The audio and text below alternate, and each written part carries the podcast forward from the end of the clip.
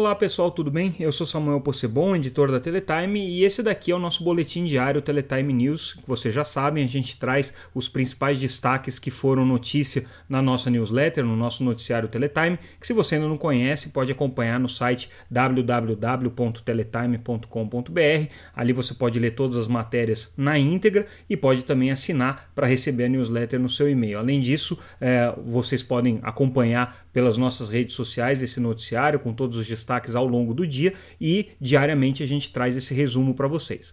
Hoje a gente vai falar é, sobre as principais notícias que foram destaque nessa terça-feira, dia 25, e uma delas foi a votação no Senado da MP 1018 de 2020, que isentava é, do, os serviços é, de banda larga por satélite da cobrança do Fistel. Bom, como a gente já vem noticiando aí nos últimos dias, além de é, isentar é, o Fistel desse serviço de banda larga via satélite, a gente também viu a introdução aí de várias emendas, de várias alterações na medida provisória, os chamados aí que foram colocados, né, que provocaram outras alterações é, na legislação de telecomunicações.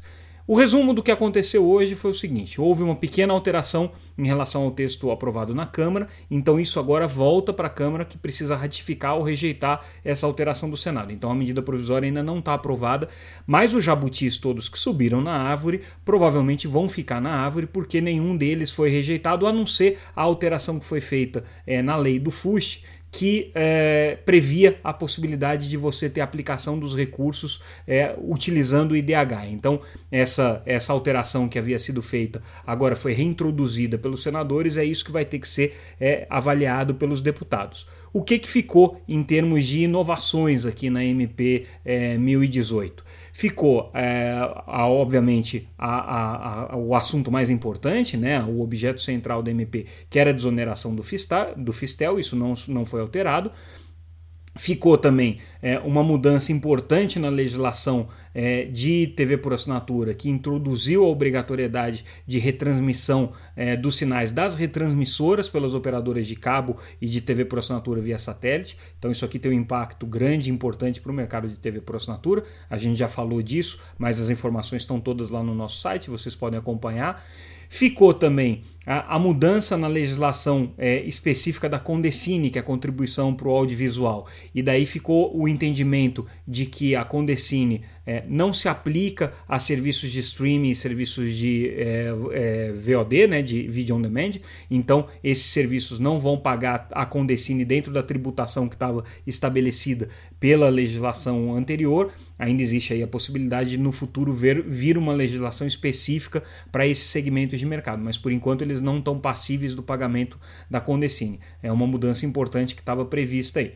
Outra mudança que ficou, que está praticamente aprovada, só dependendo agora da ratificação aqui pela Câmara e, óbvio, da sanção presidencial, é o fim da reserva de mercado de 500 metros de raio que havia é, para a instalação de torres. Então, é, a legislação de radiação eletromagnética, já antiga, previa que quando você tem uma torre, você não pode construir uma outra torre de celular num raio de 500 metros. Isso dava uma certa garantia para as empresas de torre de que não teriam concorrência dentro desse raio, mas também otimizava aí o espaço urbano, evitava que as cidades ficassem aquele paliteiro de antenas. Bom, isso daí caiu, né? É, foi uma alteração é, provocada é, pela medida provisória 1018, que reviu essa, esse ponto da legislação de radiação eletromagnética. Então agora fica valendo a regra de que você pode colocar torres, mesmo que o, o raio entre elas, o, o espaçamento entre elas, seja inferior a 500 metros é, de raio. Então, essa aqui foi a decisão é, do Senado hoje a Câmara ainda precisa ratificar. A gente viu ao longo do dia, e aí a gente traz notícias sobre isso também, a gente traz o detalhamento dessas manifestações de várias entidades, principalmente é, relacionadas ao setor audiovisual, radiodifusão, pedindo a manutenção, da, a manutenção das alterações que foram feitas pela Câmara. Antes disso, a gente já tinha visto também uma manifestação do setor de satélites pedindo a manutenção da isenção do Fistel, a gente tinha visto é, a, a manifestação da Conexis, que é a associação que representa as empresas de telecomunicações também pela aprovação da medida provisória. A única manifestação contrária que surgiu foi da Abrintel, que é a associação que reúne as empresas de torres e antenas, e que obviamente foi contrária a essa alteração aqui que a gente é, apontou na, na, na, na, reserva de espaço entre as diferentes torres, né? Então, é, para eles isso daqui foi uma, uma, inovação ruim da medida provisória. Mas os detalhes aqui de todas essas manifestações vocês podem ler no nosso noticiário. Hoje foi também o segundo dia do Teletime Tech, o nosso evento voltado para tecnologia e que ontem e, e na, na segunda-feira e na terça-feira discutiram aí vários aspectos especificamente com relação ao mercado de é, 5G. Hoje a gente teve uma mesa para tratar de Open Run. Open Run é uma arquitetura que vai permitir, é, pelo menos em teoria, né, que você tem uma diversificação na quantidade de fornecedores para as redes móveis e, portanto, um barateamento no custo de investimento para a construção dessas redes. Você tem um princípio interessante, que é o princípio do Lego, né, que você consegue montar uma rede, uma infraestrutura de telecomunicações é, utilizando pequenas peças e partes é, de diferentes fornecedores, e você integra tudo isso e faz uma rede completa sem a necessidade de de você contratar tudo de um mesmo fornecedor, como normalmente hoje são as redes é, de celular. É, a gente teve uma manifestação hoje ao longo do dia da Vivo, é, que é uma grande entusiasta do Open Run, mas ela deu um pouco mais de detalhes e ela acredita que o Open Run vai fazer mais sentido para alguns nichos, como o atendimento rural, é, para o atendimento do mercado de internet das coisas e redes privativas. Então, o foco principal do Open Run no primeiro momento vai ser nesses mercados aqui, segundo a Vivo. Uh, outra notícia que a gente traz é aí trazendo algum, alguns detalhes a mais da estratégia de alguns investidores potenciais aí para o leilão de 5G, especificamente EB Capital e Highline. Todos eles apontaram que estão estudando aí o leilão de 5G, possibilidades concretas de participarem, de entrarem. A EB Capital um pouco menos é, entusiasmada com, com o leilão e mais focada na sua estratégia de expansão de fibra, mas é, bastante convicta de que o 5G vai demandar das empresas de fibra é, uma grande quantidade de acessos e que, portanto, os provedores que hoje estão atuando nesse segmento vão ter um, um, uma oportunidade de mercado importante aí com o 5G.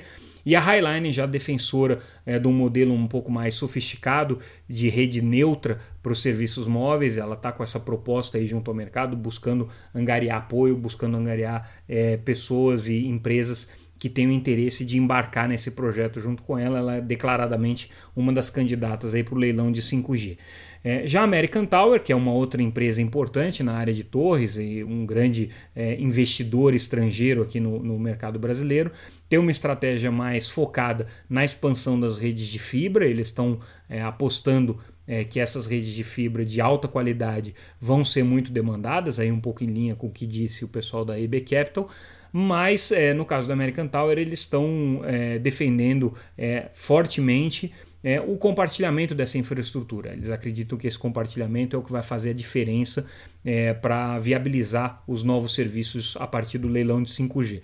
Inclusive é, a infraestrutura hoje que pode dar suporte para os servidores e para os data centers de mobile edge computing, lembrando que no mundo de 5G a computação em nuvem, principalmente próxima à borda da rede, próxima ao acesso ao, ao usuário final, é fundamental para que você consiga garantir baixas latências e um serviço com velocidades mais rápidas, que é o que o 5G promete. Então, vai haver aí uma demanda grande é, por é, capacidade de instalação de data centers e capacidade de, de processamento na borda da rede. A American Tower vê aí uma oportunidade de mercado para que as empresas que hoje já criam infraestrutura compartilhada atuem também nesse segmento. Então, importante esse, esse testemunho da American Tower nesse sentido.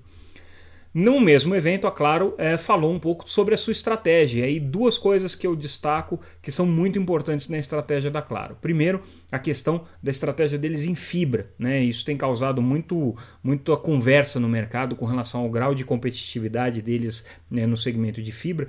E o que o, o André Sarcinelli, que é o CTO da Claro, colocou durante o evento é que a Claro está absolutamente tranquila com a quantidade de fibra que ela tem hoje. Ela diz que nas cidades com mais de 250 mil habitantes ela praticamente já tem todas as suas estações radiobase conectadas com fibra e já tem uma quantidade é, razoável aí de, de fibra até é, a, a, o edifício, até as casas, até a, os escritórios. Ela ainda utiliza muito para fazer o acesso final o cabo é, coaxial por conta das redes da antiga NET, mas que isso está é, é, tá sendo atualizado, inclusive, para padrões mais novos. A gente falou disso no podcast passado, DOCSIS 3.1.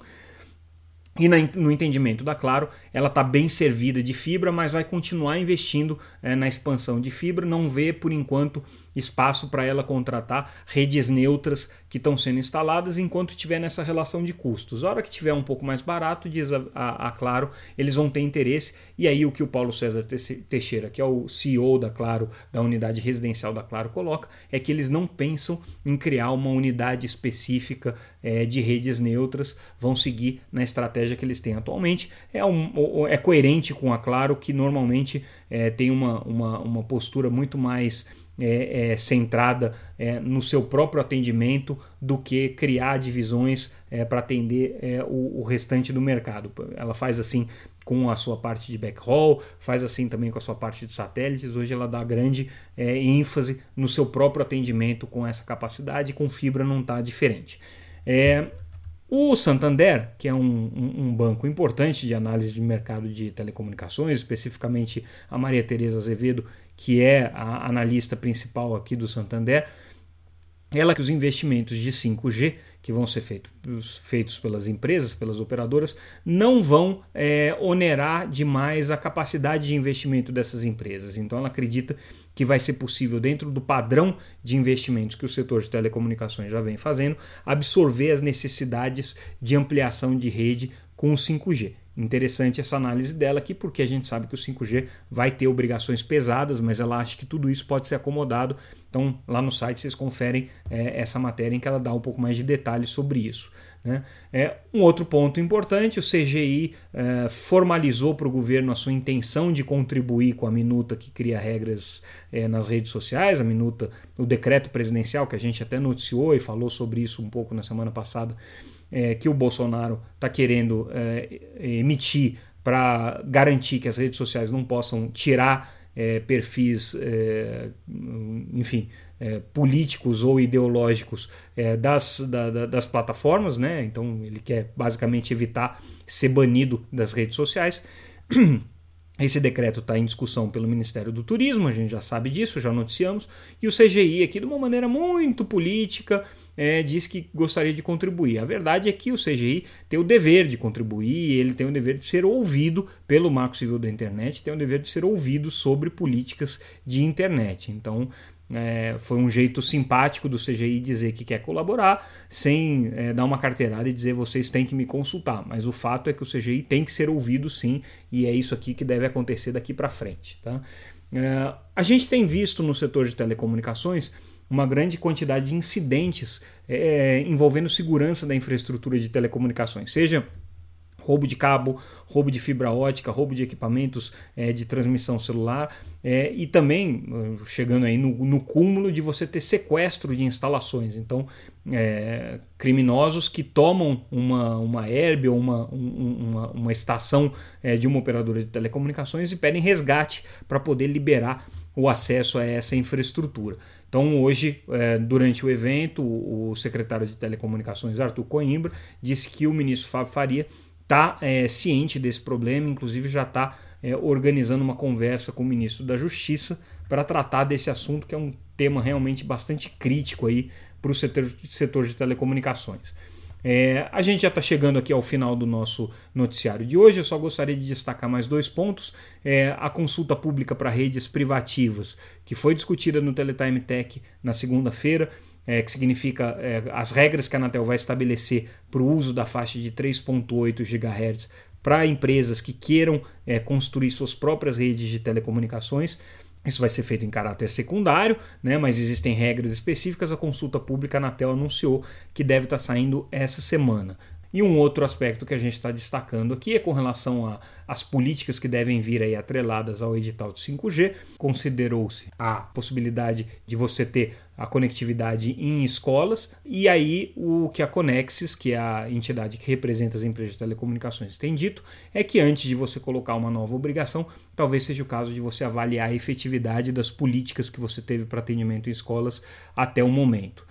Bom, gente, é, isso aí foi o que de mais importante aconteceu nessa terça-feira, dia 25. Eu sei que hoje ficou um pouco longo aqui o nosso podcast, porque realmente tinha muita coisa para a gente comentar, é, mas a gente fica por aqui e a gente retorna amanhã com o, o, o resumo é, do dia 26 do que de mais importante aconteceu.